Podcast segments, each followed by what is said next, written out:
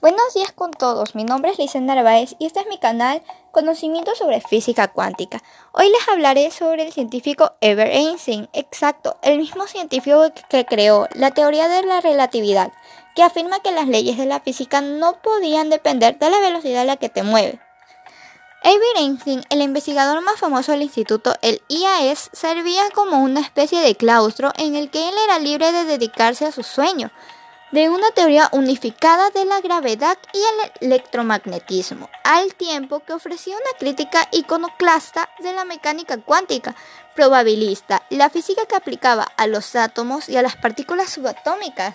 Una de las frases de Albert es, hay dos cosas infinitas, el universo y la estupidez humana, y del universo no estoy seguro. Gracias.